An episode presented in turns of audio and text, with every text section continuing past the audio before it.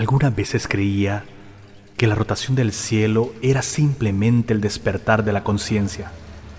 Y sin embargo, bastó recordar que Joshito no tuvo tiempo de pensarlo al estrellarse de las sillas en la pared. Soy Fabricio Estrada y le doy la bienvenida a su podcast Bitácora del Párvulo.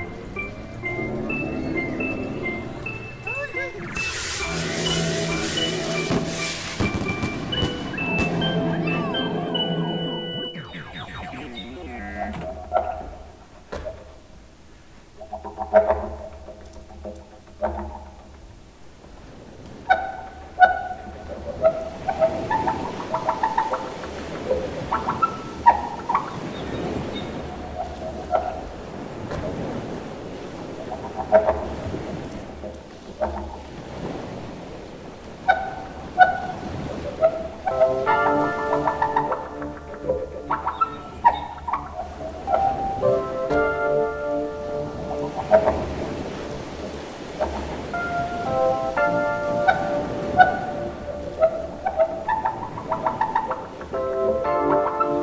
en que aprendamos a caminar sobre las aguas, sabremos que el mar siempre fue un planeta líquido incrustado en el nuestro, que Jesucristo fue su primer astronauta y que debemos agradecerle a Pedro haber sostenido tanto la cobardía y el miedo.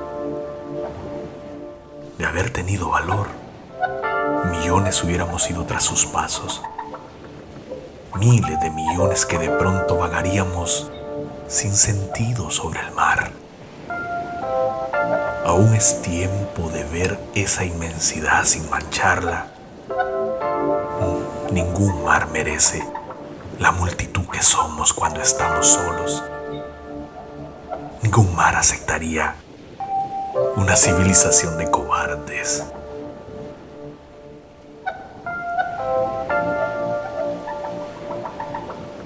De las crónicas del capitán Snorkel, Fabricio Estrada.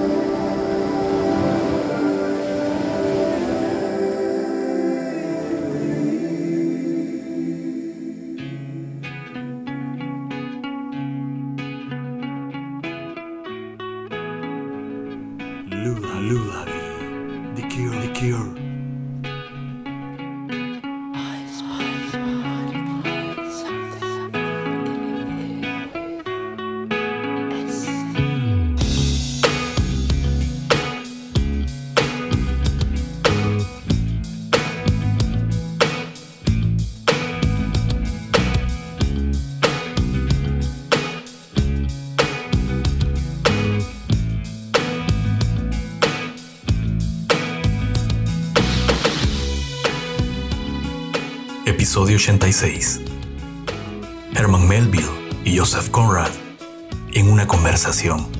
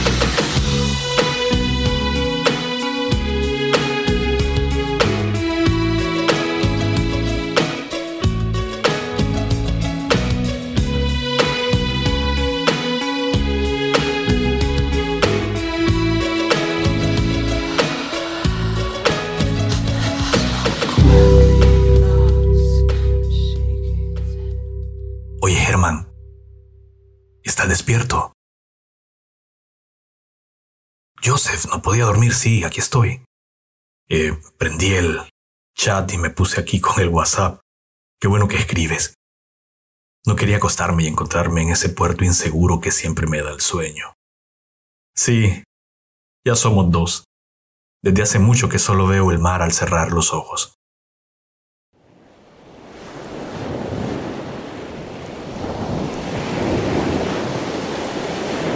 La vez pasada me dijiste que mirabas una jungla y un río tenebroso, Joseph. Sí, también. Y tambores lejanos. Oye, ¿cómo es que decides embarcarte? Eso es lo que te quería preguntar. ¿Te dan las ganas y ya? Mm, mira, Joseph, interesante pregunta. Ahora que lo pienso, sucede que cuando me encuentro con el ceño fruncido, y empiezo a detenerme ante los escaparates de las funerarias cuando la hipocondría me inspira un irresistible deseo de aplastar el sombrero y también a alguien, me imagino, ¿verdad, Herman? Pues sí, también, el sombrero y a quien lo use. El asunto es que en ese momento siento que ha llegado la hora de lanzarme al mar. Me embarco sin ruido ni alboroto Mira, Germán, qué cosa más interesante. No sé si lo tuyo es cansancio o ansiedad. La mente del hombre es capaz de todo, pero hay una verdad. Una verdad desnuda de la capa del tiempo. Dejemos que los estúpidos tiemblen y se estremezcan. Hay algo más profundo en el mar. El mar que es una multitud demoníaca. Rafael Alberti. El mar la mar, el mar, solo la mar. ¿Por qué me trajiste, Padre, a la ciudad? ¿Por qué me desenterraste del mar? En sueños, la marejada me tira del corazón.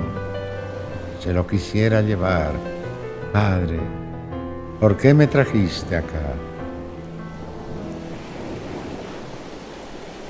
Tienes razón. Tienes razón, Joseph. Tras conocer al capitán Ahab, no pude seguir explicando el mar así. Te cuento que parecía un hombre a quien se le hubiera retirado del suplicio de la hoguera, cuando ya las llamas hubieran prendido en sus miembros sin consumirlos ni quitarle su firmeza. Ajá, buena explicación, Germán, muy buena. Sí, Joseph, claro. De entre sus cabellos grises se veía salir una cicatriz de un blanco lívido Uy, sí, su ballena blanca era una cicatriz entonces en el mar. Digo yo como Kurs. Kurs que pasaba repitiendo sus planes inmensos que lo condujeron al horror. Terrible, Joseph. No me contaste cómo te llama a ti el mar. ¿Por algo en especial me lo has preguntado? El mar es un mapa extendido para mí, Herman, lleno de espacios en blanco en ellos están las tinieblas y siento que debo explorarlos. Entonces empiezo a buscar un barco. Pero el último que abordé, te cuento, me llevó a un río. Imagínate, una inmensa serpiente enroscada con la cabeza en el mar. Yo soy aquel que ayer no más decía el verso azul y la canción profana en cuya noche un ruiseñor había, que era onda de luz por la mañana. El dueño fui de mi jardín de sueño, lleno de rosas y de cisnes vagos, el dueño de las tórtolas, el dueño de góndolas y liras de los lagos, y muy siglo vicioso, y muy antiguo, audaz, cosmopolita, con hugo fuerte, con verdad ambiguo, y una sed de ilusiones Si mi voz muriera en tierra, llevarla al nivel del mar y dejarla en la ribera, llevarla al nivel del mar y nombrarla capitana de un blanco bajel de guerra. Oh, mi voz, condecorada con la insignia marinera, sobre el corazón un ancla y sobre el ancla una estrella y sobre la estrella el viento y sobre el viento. Ah, entonces es el río el que te ha intrigado. el río que terminó siendo Kurtz. En mi caso, el mar me condujo a un río. De ahí me viene preguntarte, como el universo, el mar tiene también sus paradojas, ¿verdad? Sí, sí. Mira el caso de Ahab con Moby Dick. Una venganza superior termina destruyendo a quien la levanta como palo mayor en un barco de débiles cuadernas. El perseguir y arponear a un fantasma no debería ser considerada faena humana. Persigues a la ballena y resulta que es tu pavor. Nadie es humano una vez que sobrepasa los límites de cierta jungla que todos llevamos dentro, Herman. Eso sí te lo aseguro. Kurz, mi personaje, o lo que soñé, o lo que vi un día. Por ejemplo, ese curso lo sabía, y eso sedujo a su alma forajida hasta más allá de los límites de las aspiraciones lícitas.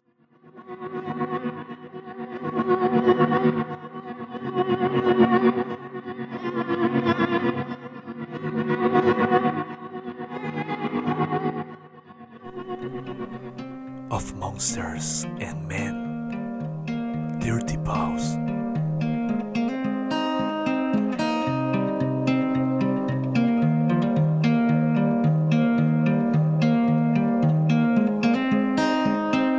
Jumping up and down the floor. My head is an animal, and once there was an animal. It had a son that mowed the lawn. The son was an okay guy. They had a pet dragonfly. The dragonfly ran away. But it came back with a story to say.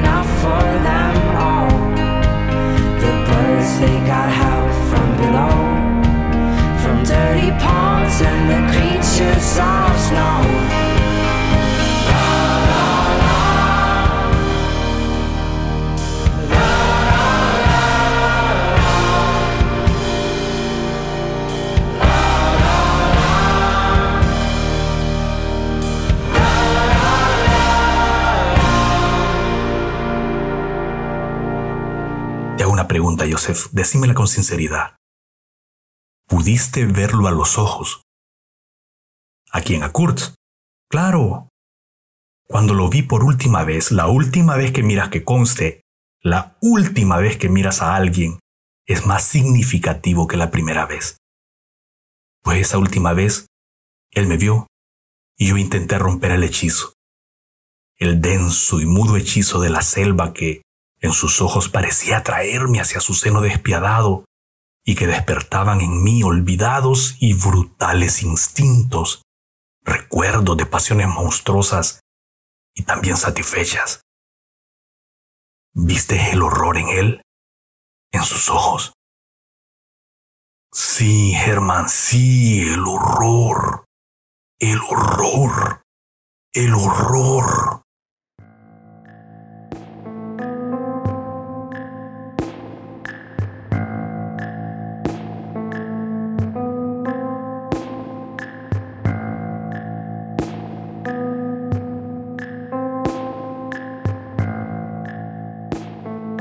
Puedo hacer una pregunta, Joseph, otra más. ¿Prometes... ¿Prometes no dejarme esperando al día siguiente como la vez pasada que te pregunté sobre el Nostromo? Adelante, lo prometo. Pero eso sí, que quede claro, ni Costa Guana ni Sulaco quedan en Honduras. Parodié a Panamá. Bueno, sí, una gran confusión esa. Sulaco, Valle de Sula. Costaguana suena no sé a qué. Pero bueno, la pregunta es esta, Joseph. ¿Aún tienes fe en la humanidad?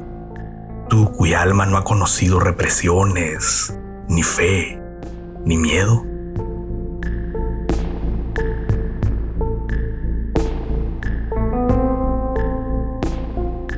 Yo te lo digo, lo humano siempre levanta cabeza, Germán. El mar puede estar cubierto por una densa faja de nubes negras. Puede ir directamente conducido hacia el mismo corazón de las tinieblas. Y siempre que reencontrar motivación por la justicia a esa humanidad. Y al final de cuentas, es su vocación por lo siniestro. Sí, fíjate, tengo esa fe extraña en la humanidad. ¿Y vos? Bueno, en algo coincidimos, Joseph. El barco de la humanidad se podrá hundir, pero como Satanás, no querrá hundirse en los infiernos sin llevarse consigo un pedazo de cielo. Toda gaviota que pase querrá posarse en su mástil y terminará enredada en el hundimiento. Vaya, Herman, eres más pesimista que yo. Nah, el gran sudario del mar seguirá ondeando como lo hace desde el principio de la creación. Si se salva el mar, se salvará algo de la insondable belleza que la humanidad ha deseado para sí siempre. Cierto, Germán. Era del mar de lo que hablábamos. Sí, sí, claro, Joseph. El mar es la pregunta. Bueno, Germán, se ha hecho tarde. Ya no aguanto mis dedos, mis pulgares como que se me han atrofiado. El próximo barco debería embarcarnos. A ambos, no sé vos. El barco del sueño, decís. El mismo, pero sin ballenas rencorosas de por medio, ni oscuros tambores. Está bien. Los tambores, Kurz, los ojos, las tinieblas, la niebla, ¿qué cosa es la vida? El mar. El mar, siempre el mar. Claro, buenas noches, Joseph. Feliz pesca, Germán. Te faltan pescar algunos sueños.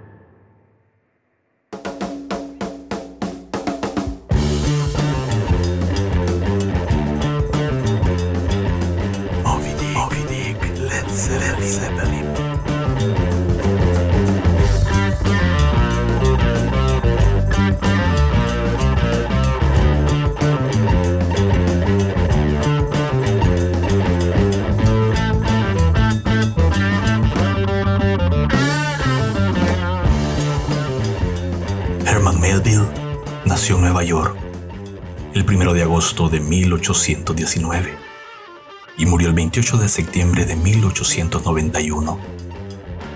Fue un escritor, novelista, poeta y ensayista estadounidense del período del Renacimiento estadounidense.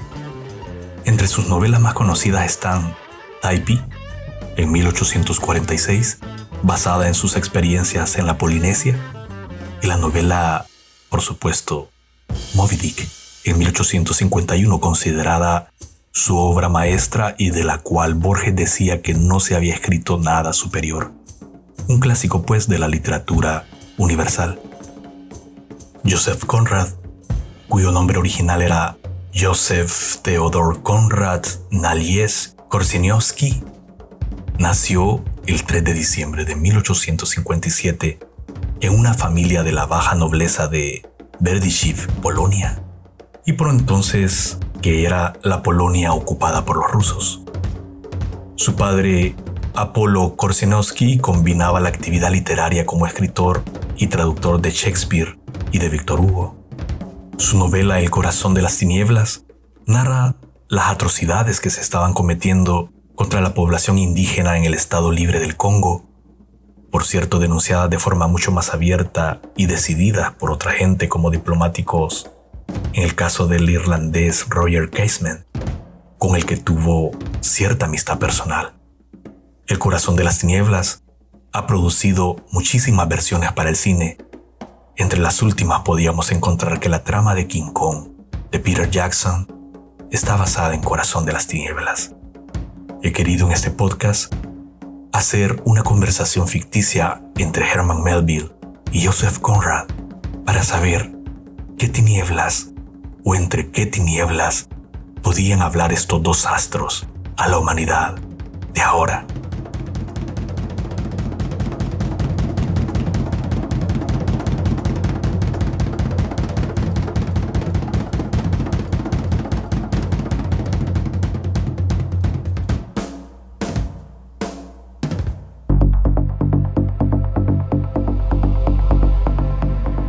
Usted ha escuchado Bitácora del Párvulo y ha sido su memoria la que ha puesto la música.